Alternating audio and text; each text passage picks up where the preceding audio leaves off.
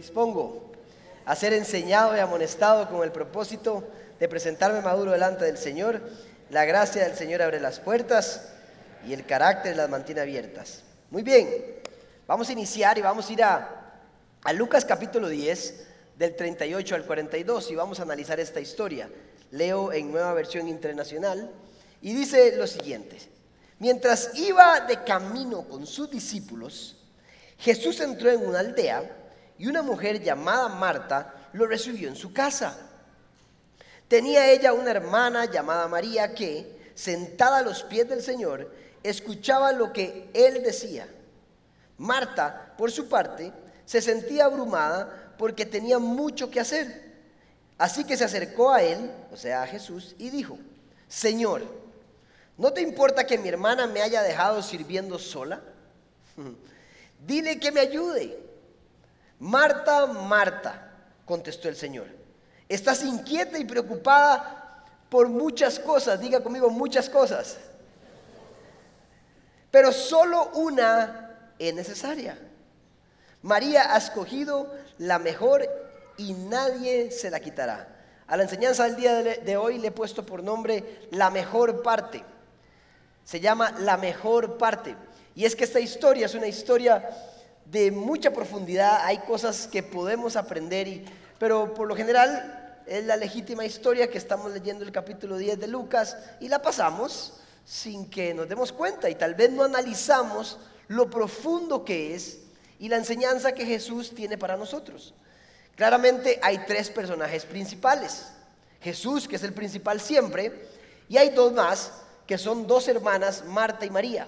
No es María Magdalena, sino es dos hermanas que eran las hermanas de Lázaro. ¿Se acuerdan quién era Lázaro? Lázaro es el que más adelante Jesús iba a resucitar. Ahora, ¿por qué les comento esto de Lázaro? Porque parece que esta familia era muy allegada a Jesús. Eran muy amigos. No solo eran seguidores de Jesús, sino que eran amigos. Y parece que siempre que iba pasando Jesús por ahí, ellos vivían en Betania, vieron que decía en una aldea, era una aldea a las afueras de Jerusalén, muy cerca de, Jerusalén, y, Jesús pasaba, siempre tenía que saludar a sus amigos. De hecho que cuando Jesús le avisan que Lázaro murió, eh, él lloró, ese es el versículo más corto de la Biblia, no, sabían. Jesús lloró. ¿Por qué? Porque era su amigo.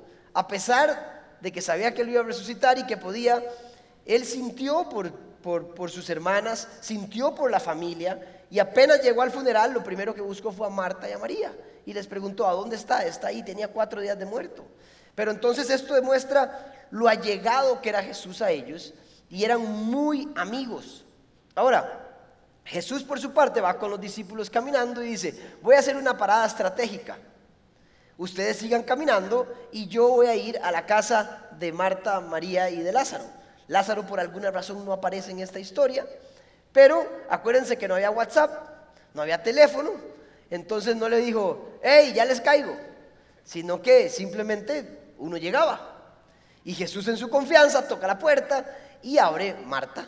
Y Marta dice, Jesús, ¿cómo estás? Se abrazan, ¿verdad? Y le dice, pase adelante. Y seguramente le dice, María, aquí está Jesús. Y María corre, viene a los pies de Jesús, ¿verdad? Ahora, Marta empieza a hacer algo que cualquiera de nosotros haría, que es empezar a, limpiar la choza, a limpiar la casa. Imagínense ustedes tener un invitado de honor. Si yo les dijera hoy, Jesús llega a las 6 pm a su casa, ¿qué haría usted? Limpia la choza, pero como nunca. Es más, invita a un chef para tener comida porque ni siquiera usted es digno de cocinar como él merece, ¿sí o no?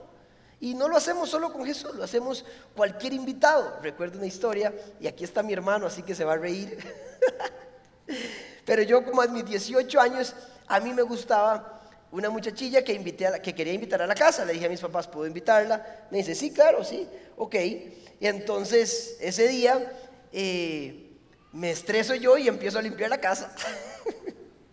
y empiezo a barrer y empiezo a limpiar la cocina y todo. pero ¿qué le pasa? Usted nunca ha limpiado. No, hey, recojan y mis hermanos, pero hey, un nuevo Andrés, qué interesante. Pero lo mejor de todo es que fui a mi cuarto y había mucho chunchi. Yo decía, no, qué desorden de cuarto, está muy... Y agarré todo lo que estaba feo, ¡fra! y lo tiré al cuarto de Fede. Lo tiré al cuarto de Fede, cerré la puerta y casi que con llave para que nadie viera ahí. Todo lo tiré y el mío lo dejé lindísimo, arregladito, solo las camisas que quería que viera, pato, todo, todo lindísimo. Curiosamente, la muchacha llegó, ¿verdad? Y después Federico no estaba, pero de repente entra a la casa. Llega, saluda, hola, mucho gusto, se va para el cuarto y entra y ese desastre el cuarto, ¿verdad? Sale, baja y adivinen la cara que me hace. Me hace. Y yo, hoy por mí, mañana por ti. claro, porque yo experimenté eso cuando a uno le importa la persona que viene. Todos queremos tener la casa ordenada cuando hay un invitado ordenado. Eh, cuando hay un invitado de, honor. Y, lo que hace Marta no está mal. De hecho que refleja orden. Donde está el orden está Dios. Entonces el primer punto, y voy a poner tres puntos de esta historia que vamos a analizar. Voy a poner tres puntos para que gráficamente usted se lo lleve más fácil. El primer punto es ocuparse de las cosas no está mal. Jesús en ningún momento le dice a Marta que está mal lo que está haciendo, que ocuparse de las cosas está mal, que ser ordenada está mal. Claro, imagínense, le abre la puerta y dice, ay, Lázaro dejó los zapatos ahí en la sala. Y empezó a limpiar y empezó a agarrar y vaya a cocinar y hacer unas empanaditas, eh, pinto, huevos si era temprano, si es mexicano, tacos, si es, no sé, algo estaba haciendo. Pero entonces él, ella está sirviéndole a Jesús y no está mal. De hecho que es obligatorio, póngame atención, ocuparse de manera ordenada de las cosas. Dios nos manda a ser buenos administradores, buenos mayordomos. Así que cuando usted lea esta historia, no interprete que Marta está haciendo algo malo. Está bien hacerlo. Y todos necesitamos alguien que ordene. ya alguno de, ahí se rió porque el otro no ordena y ya lo volvió a ver, no lo codee, tranquila. Pero todos necesitamos que la casa esté limpia y alguien tiene que servir, ¿verdad que sí? Entonces, ocuparse de las cosas no está mal. Esto me lleva al punto número dos, que el punto número dos es, lo importante es hacer las cosas con la actitud correcta y con el motivo correcto de lo que el cual Marta falló. Marta estaba motivada por el afán y por la preocupación excesiva. Y póngame atención acá, porque el afán y la preocupación excesiva es pecaminosa, aunque usted no lo crea. Es un pecado para el ser humano. Todo lo que lo saca de sí, todo lo que haga que usted haga cosas que involucren a los demás, que empiece pleitos, que empiecen reclamos, que usted se estrese, que usted le dé ansiedad, es pecado. Por lo tanto, ella se está pasando de la raya. Y llegó un momento donde empieza una frustración en Marta, tanto que le alega a Jesús. Lo que ella está motivada es por algo secundario y ni siquiera se está dando cuenta de lo que es importante. O sea, tiene a Jesús enfrente y está más interesada en que la comida le quede perfecta, en limpiar perfectamente, en que todo huela rico. Pero no se está dando cuenta que lo más importante es estar a los pies de Jesús disfrutando de su palabra, que realmente es lo que importa. Y ojo aquí, porque hay un detalle interesante. ¿Le está sirviendo a quién? a Jesús. ¿Cuántos de nosotros creeríamos que por servir estamos en paz con Jesús? Estamos bien. Pongan atención aquí todos los líderes, todos los que sirven en Comunidad Paz. 800 servidores tiene esta iglesia. 800 servidores. Pero si usted sirve, el punto aquí no es servir, el punto aquí es estar en su presencia para luego servir de la manera correcta. A Marta se le estaba yendo de las manos. Luz de alerta, cada vez que usted trabaja, cada vez que usted empieza a hacer cosas y se frustra y está saliendo de sí y lo va a obligar a caerle mal al que está al lado, a hablar mal acá, es una luz de alerta. Jesús te está diciendo, hey, alto, venga a la mejor parte para que luego continúe. Cada vez que usted se frustra, cada vez que usted se siente que no puede más, agotado, esta es la revelación de la historia. Jesús le está diciendo, Marta, Marta, es hora de hacer un alto, te vas a enfermar. No solo te vas a enfermar, vas a traer problemas a la familia.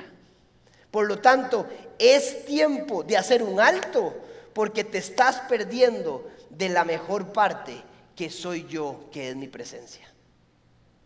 ¿A cuántos de nosotros no nos ha pasado? ¿A cuántos de nosotros estamos trabajando y creemos y creemos que hay que trabajar incluso para Él? Esta semana estuve en una conferencia de pastores eh, que tuve la oportunidad de estar ahí con don Ale Flora y sabía que la siguiente semana, o sea que esta, eh, se me iba a acumular mucho el trabajo y tenía que predicar martes en Casona, miércoles en Pro, jueves en la general, que es esta enseñanza, y hacer tres prédicas en una semana, ustedes saben, para los que han hecho, no es sencillo. Además tenía que preparar un programa de liderazgo que estamos trabajando con una, con una escuela, y tenía muchas cosas. ¿Y qué diría uno? Casi que llegaba yo a las 9, 10 de la mañana, me sentaba en el escritorio y empezaba a trabajar. Hubiera empezado a trabajar y casi que le digo al Señor, no hay tiempo para usted. Y decía, y es por usted que lo hago. Pero adivinen qué, venía tan lleno de Dios de esta conferencia. Lo único que quiero es estar en su presencia, que le dediqué el doble de tiempo de lo que siempre le dedico, sin importar lo que tenía que hacer. Y adivinen qué, cuando llegué a la compu, todo me salió muchísimo más rápido, a la mitad del tiempo de lo que siempre tardo.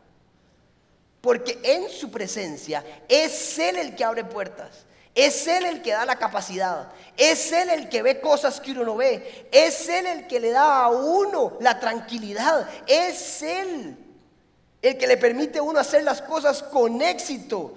Mejor un día en su presencia que mil años fuera de ella. Es mejor que usted esté en su presencia antes de que trabaje 12 horas. Mejor una hora de brete con Él que 12 horas sin Él. Y le aseguro que usted resuelve mucho más. Que las cosas salen porque salen. Porque en su presencia Él es el Dios de la vida. Y es el dueño de todo. Amén. Llegué a la casa el jueves después de tres prédicas en la noche, llegué lleno de Dios y mi esposa me dice, estoy agotada. No limpié la cocina, es un desastre, pero no puedo más. Y le digo yo, tranquila mi amor, yo lo hago. Y limpié la cocina, lavé, planché, no, nada que ver, eso no. No planché porque no sé planchar. Pero le dije, Señor, ¿qué más?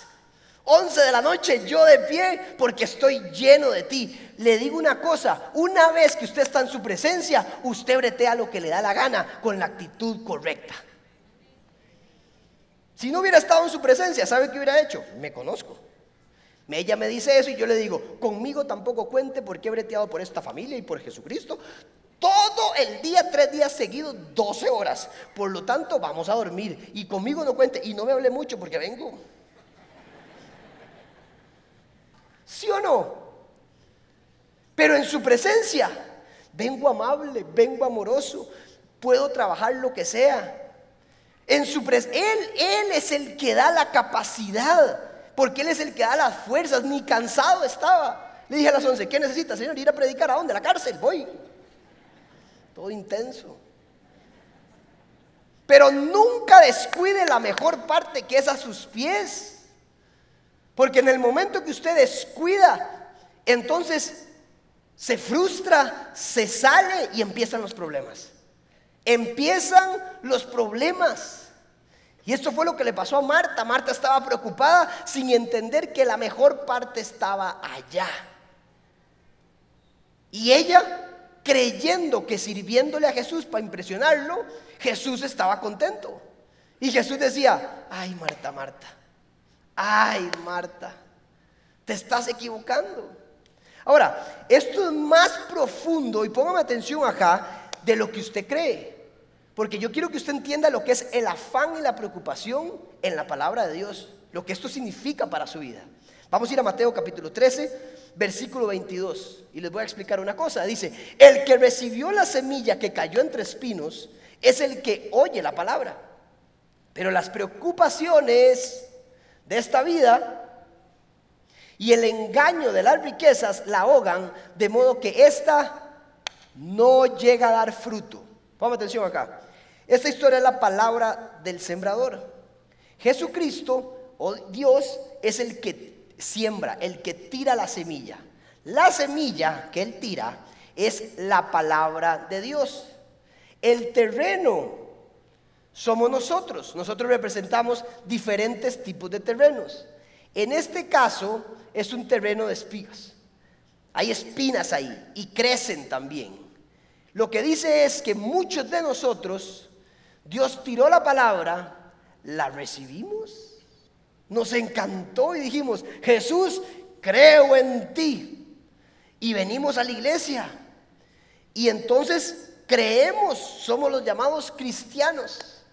Pero de repente, como está con espinos, estos crecen y ahogan su palabra. ¿Qué son los espinos? Las preocupaciones y los afanes. Por eso le dije que ponga atención, porque el afán y la preocupación es tan poderoso que tiene la capacidad de anular el poder de la palabra que puede llegar a su vida. Y no porque sea más poderoso, no porque sea más que su palabra, sino porque usted vuelve a ver a algo y le da la espalda a él a lo que verdaderamente importa. Usted se enfoca en lo secundario y no se enfoca en lo que realmente importa. Y es tanto lo que está sucediendo acá que usted anula y ahoga su palabra. Y eso sí es rudo. Por eso le digo, luz de roja, luz de alerta, cada vez que usted está afanado, preocupado de tantas cosas que está haciendo, recuerde, Marta, Marta, es hora de hacer un alto.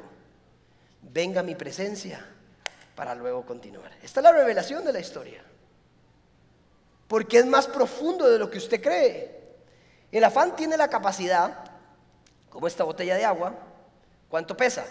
No sé. Pero usted, si dice el número, va a batear, a menos que la haya construido. Pero no importa el peso, sino importa la cantidad de tiempo en que voy a sostenerla de esta manera. Porque cada vez va a ser más, más pesada, depende de cuánto la, la levante. No sé si en una hora, si en dos horas o en la noche, esto va a ser como 300 kilos para el brazo. Hasta que y explota. Su afán y su preocupación puede que usted diga, no es tan importante, pero empieza a llenar un vaso, empieza con un peso, hasta que usted explota. Y el pobre marido salió culpable. Sus hijos salieron culpables. Su esposo, su esposa salió culpable. ¿Por qué? Porque le echamos la carga a los demás cuando debimos haber ido a su presencia. Y empiezan las divisiones, empiezan los pleitos. De ahí hay una familia muerta de risa. No, no voy a volver a ver porque les está pasando. Porque eso es lo que sucede. Cada afán y cada preocupación tiene un peso en su vida. Y Dios lo hizo a usted para que usted vaya a su presencia y descargue, para que usted esté sano y para que busque la mejor parte. Nos cuesta. ¿ah? Ahora, no solo anula, que con esto ya es una super enseñanza. Gracias. Porque entender que el afán y la preocupación es más profundo de lo que usted cree, también no solo anula y ahoga la palabra de Dios, lo que Dios quiere sembrar en su vida, sino que hace pleitos con todos los demás. Lo de Marta es interesante, porque Marta llega donde Jesús y le dice, Jesús, Jesús, no te molesta que mi hermana no haga nada. Es más, le dice, dile, le da una orden a Jesús, como cuando nosotros oramos, pero de ahí, Señor, si encuentra un parecido, Señor, dígale que haga algo, ¿no le parece que es injusto? Ahora, yo no sé si a usted le pasó, pero cuando yo leí esta historia por primera vez, yo, me pareció extraña la respuesta de Jesús. Todos hubiéramos validado a Marta. Porque es la que está haciendo, esta la que está breteando. Y la otra es una descarada echada ahí, de ahí. Haga algo. ¿Cuántos de nosotros no, no les pasó o solo a mí? La respuesta de Jesús es interesante. Porque nosotros creeríamos que Marta está en lo correcto. Y no solo está afanada, sino que le está diciendo, vas a traer problemas con tu hermana. Imagínense cuando Jesús jaló si Jesús no le hubiera dicho eso. Que descarada y empieza el pleito. Se agarraron, después Lázaro se mete. ¿Y con quién estoy yo? De con Marta, no, con María. Y usted es un usted del otro. Y después vienen los papás y todo el mundo se descalabró la familia, ¿sí o no? Porque no podemos descargar donde se merece. ¿Cuántos ahora de nosotros, cuántas veces ha escuchado usted decir, no puedo ir a la iglesia, es que tengo mucho trabajo, el que Dios me dio? Es más, tengo que trabajar para, para poder diezmar. Y entre más trabajo, más diezmo.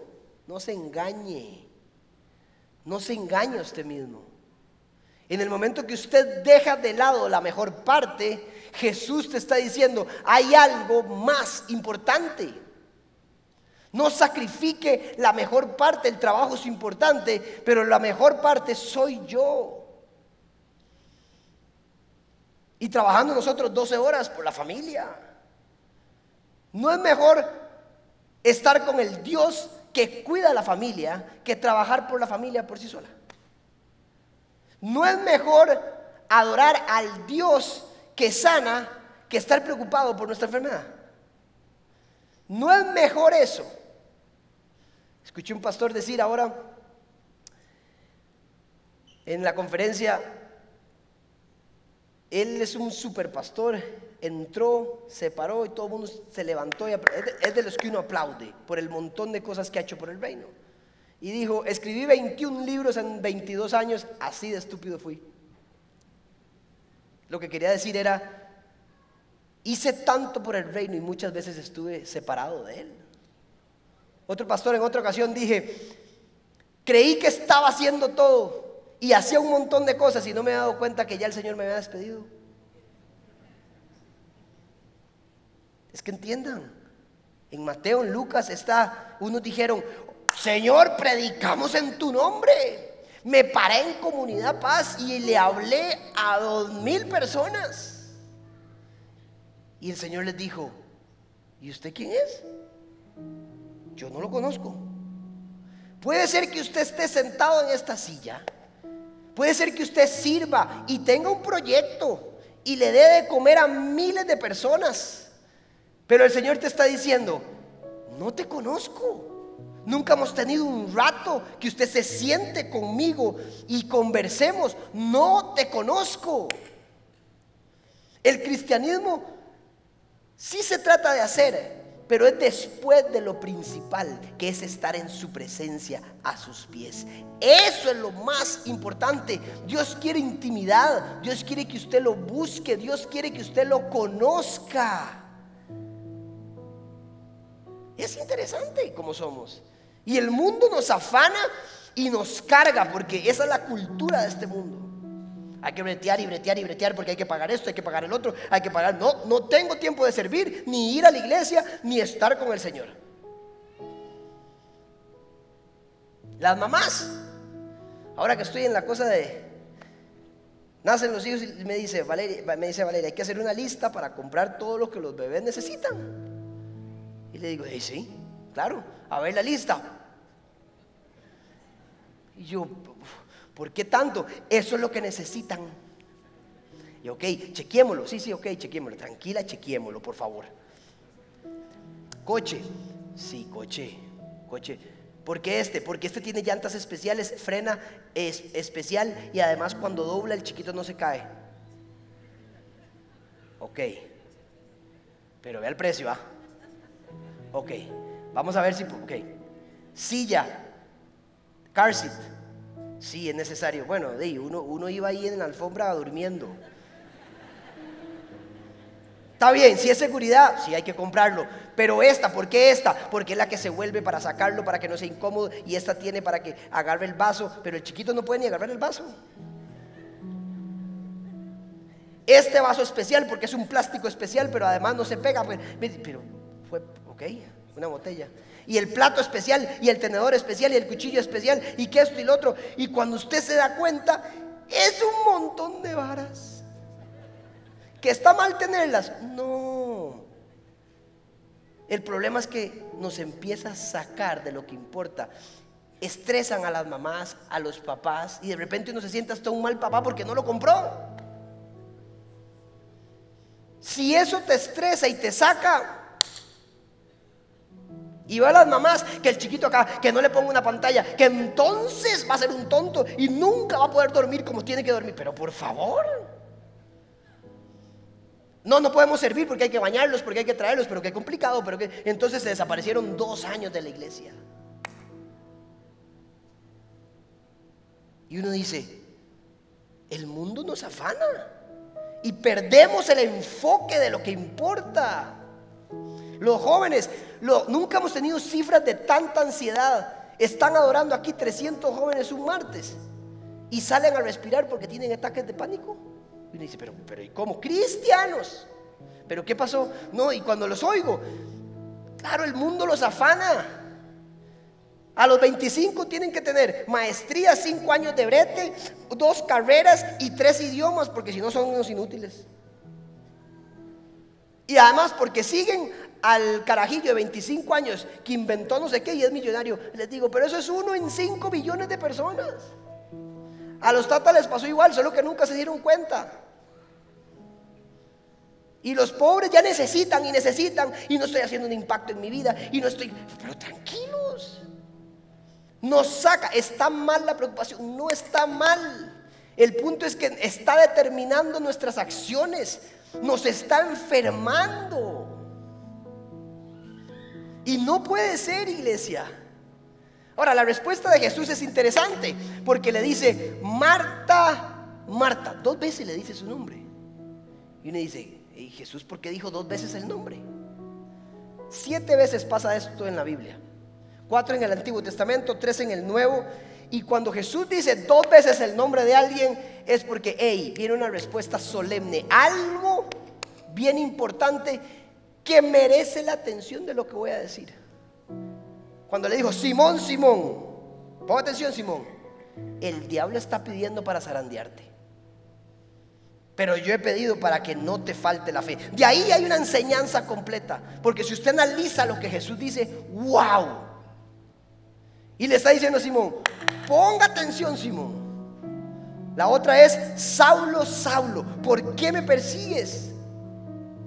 Es a mí a quien persigues. Es importante, Saulo, ponga atención. Y la otra es Marta, Marta. ¿Qué va a decir Jesús? Oiga, estás inquieta, afanada y preocupada. No solo Jesús enfoca la intensidad de su afán, sino la cantidad de su afán. Por muchas cosas. Seres humanos, no podemos con tanto. Digan no, busquen prioridades. No todo se puede hacer en la vida. Y menos, menos si sacrificamos lo que es importante, que es estar a sus pies. Este es un sentimiento profundo, una preocupación justa, así dicen los teólogos, es una preocupación justa de Jesús de ver el corazón de Marta, porque él sabe que si continúa así, se va a enfermar y va a traer problemas a la familia y a su vida. ¿Cuál es la causa de las mayores enfermedades ahora? El estrés y la ansiedad. ¿Ve que sí saben? Da cáncer, da gastritis, pero jode la jupa, jode todo, todo, todo lo hace leña. Todo lo hace leña. Y más que nunca este mensaje tiene que estar en ustedes. Diga su nombre dos veces cuando esté afanado. Si estás agotado, si estás destruido, si no puedes más, si explotas, apenas te ven. Es tiempo, te están diciendo, Andrés, Andrés, ven a mi presencia. Ven a mi presencia, le dice, Marta, Marta, estás demasiado preocupada por algo secundario. ¿Es importante? Sí, pero hay algo más importante. Oye lo que dice, porque solo una cosa es necesaria, le contesta Jesús. Y María ha escogido esa cosa necesaria. El tercer punto es, escoja la mejor parte. Una cosa necesaria. ¿Usted está entendiendo esto? Una. No lo dije yo. Jesús dijo, esto, porque esto es lo necesario para el ser humano. Mis pies, mi palabra, mi presencia, de ahí, de ahí se deriva todo lo que usted va a hacer en su vida. Una es necesaria, ni siquiera su brete, ni siquiera sus hijos, su familia. Es mejor estar en su presencia, el que estar con el que cuida de la familia, que su familia por sí sola. Aunque usted trate de cuidarlos, no lo va a lograr tanto. No es mejor que Él tenga su mano poderosa, que ese es luego de estar en su presencia. No es mejor usted estar en su presencia y luego ir a bretear sabiendo que Él abrirá puertas, que Él pone ahí, en ese lugar, hallará gracia ante los ojos de Dios y de los hombres, dice.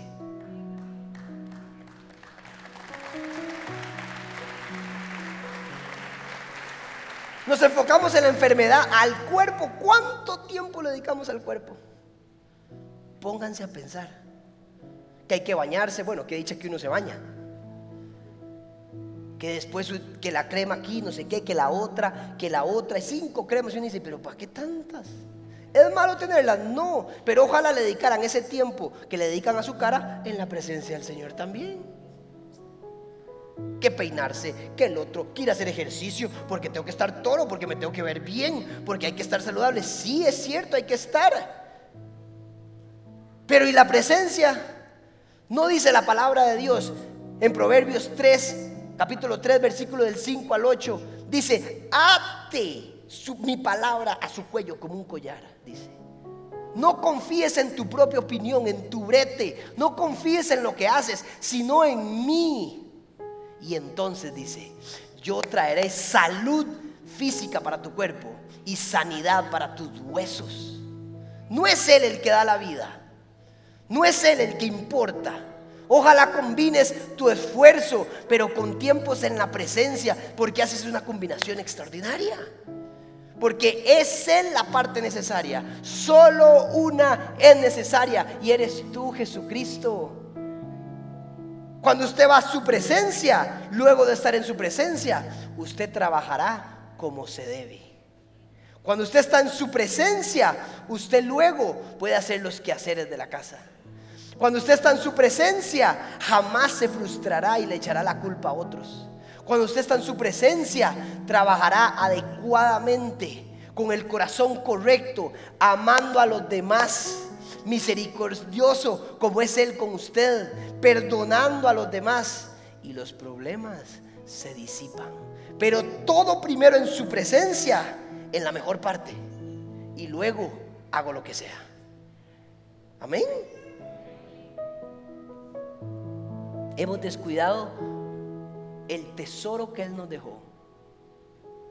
Hemos descuidado la cruz la cruz es la entrada para que usted pueda estar. Usted sabe que en el Viejo Testamento ellos no tenían entrada como usted la tiene. Yo me imagino que todos los del Antiguo Testamento, luego de saber esto, estarían celosos de nosotros. Porque usted tiene entrada a los pies, a su presencia, donde su ser, donde su emoción, donde su alma, donde su espíritu se rejuvenece todos los días y puede vivir como tiene que ser en su voluntad, que de, que de hecho es buena, agradable y perfecta. Yo vine para que tengan vida, vida en abundancia, dice el Señor. Pero hey, no es breteando 12 horas. No es preocupándose por la familia todo el tiempo. No es tratando de hacer y hacer y hacer y hacer y hacer. Es en mi presencia y te aseguro éxito en lo demás. Vean lo que dice la palabra para ir cerrando. Isaías 41:10. Así que no temas, dice, porque yo estoy contigo. No te angusties porque yo soy tu Dios. No te angusties. Te fortaleceré y te ayudaré. Te sostendré con mi diestra victoriosa, dice. No se angustien. Soy yo su fortaleza. Confíen en mí. Mateo 6:33. Busquen primeramente el reino de Dios y su justicia. Y estas tres cosas serán añadidas. Es una promesa. ¿Qué cosas? Vestido, techo y comida. Dice la palabra de Dios. Nunca he visto un justo desamparado. Nunca te faltará lo necesario, porque si estás en tu presencia, hay una promesa que Él jamás puede incumplir. Tendrás techo, comida y vestido, porque Él es tu Dios.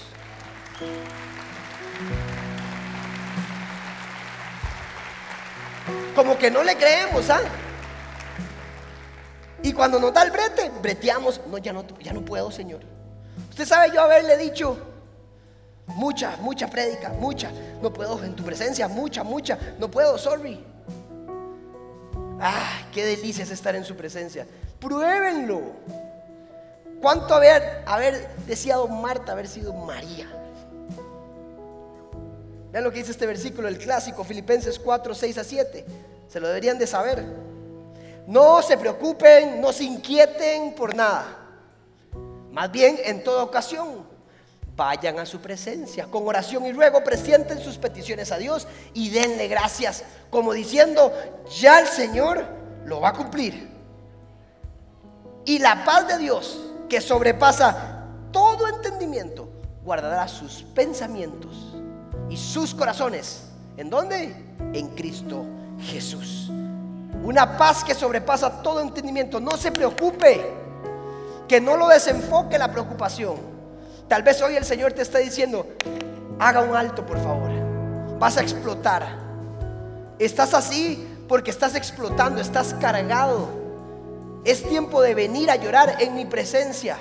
Yo te sostendré con mi diestra. Yo soy tu victoria. Yo te protegeré. Yo te daré lo necesario. Ven a mí, confía en mí, dice el Señor. Yo soy tu Dios, dice. Y guardaré tu corazón en paz. Tus sentimientos en paz. Y serás una persona plena. ¡Wow! Dice también Primera Pedro 5 del 6 al 8. Oigan esto, humíllense pues bajo la mano poderosa de Dios para que Él los exalte a su debido tiempo. Hay una promesa que dice, yo los exaltaré, pero ¿qué evita que los exalte? Dice, depositen en Él toda ansiedad porque Él cuida de ustedes.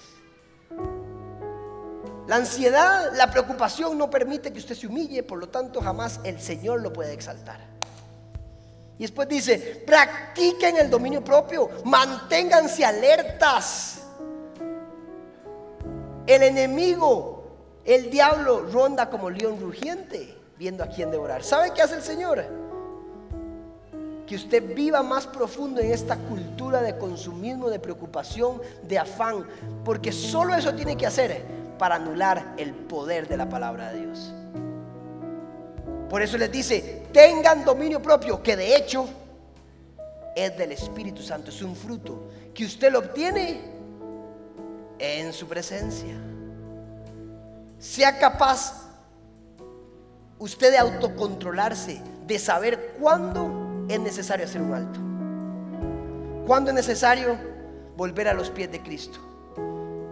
Cuando usted ya sabe que va a responder como no se debe, por favor, cristianos, sean un alto.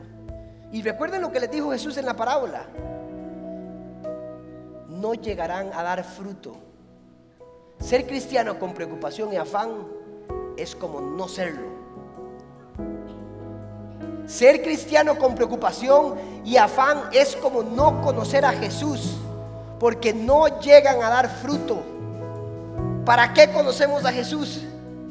Para dar fruto, para que la gente pueda glorificar el nombre de Jesús. ¿Para qué conoce usted a Jesús? Para alabarlo a Él, pero también para que su familia crezca, para que su familia haya gozo, haya esperanza. Pero si tiene afán y preocupación, no hay fruto. Qué duro, ¿ah? Por eso es importante entender la historia. Marta, Marta, estás demasiado preocupada por muchas cosas. Es necesario que pares y vengas como lo está haciendo María. María por su parte se olvidó de todo. Y con esto voy cerrando, se olvidó de todo. Ella se enfocó en la parte que es necesaria. ¿Cómo usted hace esto con Jesús? Vea, por favor, le pido, sea un cristiano, vaya a su cuarto, abra la puerta, dígale a sus hijos, a su esposa, él visita con Jesús. En este momento no puedo hacer nada, les conviene, porque de aquí salgo mejor papá, mejor esposo, mejor trabajador. Así que denme una hora, un tiempo con Él. Cierre la puerta, empiece a alabarlo, cántele. Luego abra su Biblia, lea un texto. Le dice, Espíritu, ¿qué me revelas con este texto? Háblame. ¿Soy así? ¿No soy así?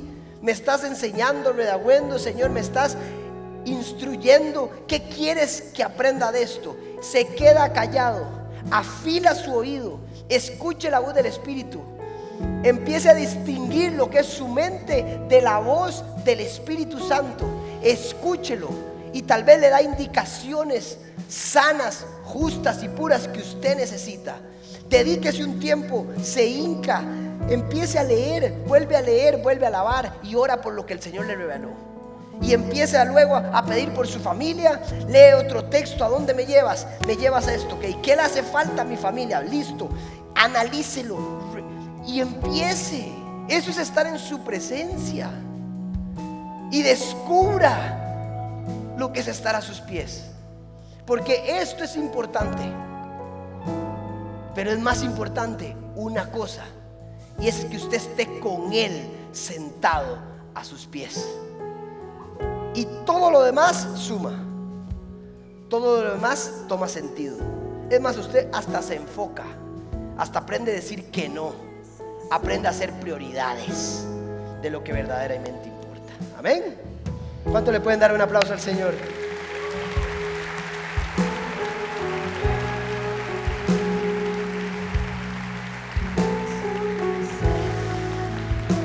sus ojos ahí donde está, por favor.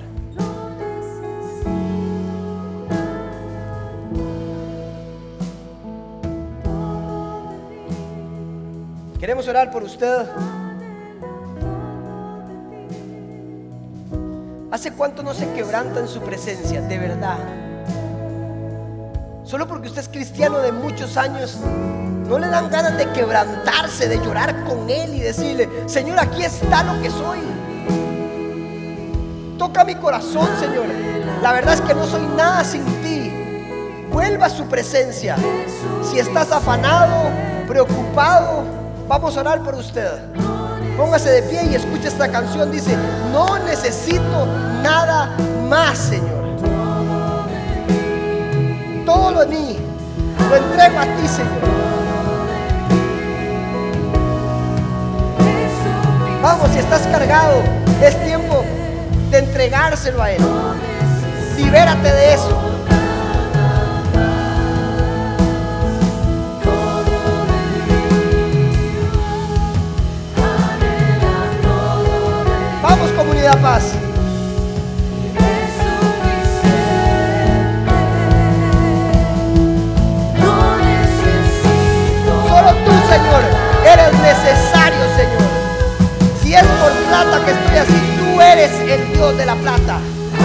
Por enfermedad, tú eres el Dios de la enfermedad. Si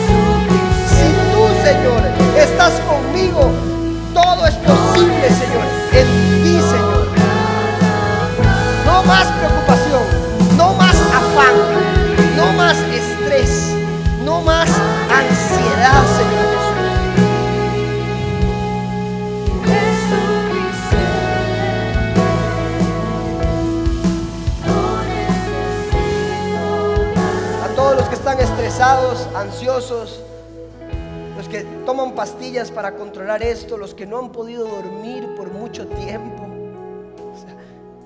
los que no pueden tener un sueño de descanso, por favor levante su mano así. Vamos a orar por ustedes. Padre, en el nombre de Jesús oramos por cada corazón, Señor, que no puede más, Señor. Por cada corazón que está frustrado, desanimado. Señor, hoy oramos en comunidad, Señor, creyendo que tú, Señor, estás con ellos, Señor. Que ellos puedan sentir tu abrazo ahora en este momento, Señor. Desciende tu presencia ahora, Señor. Tócalos ya y que tu descanso, que tu paz empiece desde ya en sus corazones, Señor. Libera un llanto de sanidad, Señor, ahora, en el nombre de Jesús. Si estás llorando es porque el Señor te está sanando. Estás liberando todo estrés, toda ansiedad. Ahora en el nombre de Jesús, toda preocupación por falta de dinero, la ponemos en tus manos. Tú eres el proveedor, Jehová Jireh. Tú proveerás, Señor. No estaré más estresado. Jamás me faltará algo, Señor. Si estás enfermo, en el nombre de Jesús, repita esto ahí. Por tus llagas he sido sano. Y hoy digo, amén, Señor. Hoy soy sano en tu presencia. No más perderé tiempo, Señor, preocupándome, porque tú eres mi Dios. La mejor parte está en ti, Señor. Tóquese la parte que está enferma y ore por usted y diga, Señor, hoy lo entrego a ti. Hoy esto te pertenece. Hoy te entrego en la enfermedad en esa cruz, Señor. Soy sano. Ore por la persona que usted conoce que está sana. Si es un familiar suyo, levante sus manos, vamos tómese el tiempo y diga, oro por esa persona y le mando sanidad de tu espíritu, Señor. Porque somos tu pueblo y hoy venimos a declarar que somos tus hijos, Señor. Y creemos palabra, Señor. Así que en el nombre de Jesús, sana cada corazón, cada sentimiento, cada emoción, Señor Jesús. Si usted quiere levantar sus manos, Cierre sus ojos y con esto cierro. Dice que el Señor nos bendiga y nos guarde de todo mal. Que el Señor responda al clamor en tiempos de dificultad, Señor. Que el Señor nos mire con agrado y extienda sobre nosotros su amor. Que el Señor nos muestre su favor y nos dé esa paz que sobrepasa todo entendimiento. Que el Señor nos conceda los deseos de nuestro corazón y que haga que todos estos planes tengan éxito, Señor, después de estar en tu presencia. Que la gracia del Señor Jesucristo, el amor de Dios y la comunión con el Espíritu Santo sea sobre nuestra familia y sobre nosotros ahora y siempre. En el nombre de Jesús y toda la como dice, denle un aplauso al Señor, dígale gracias Jesús.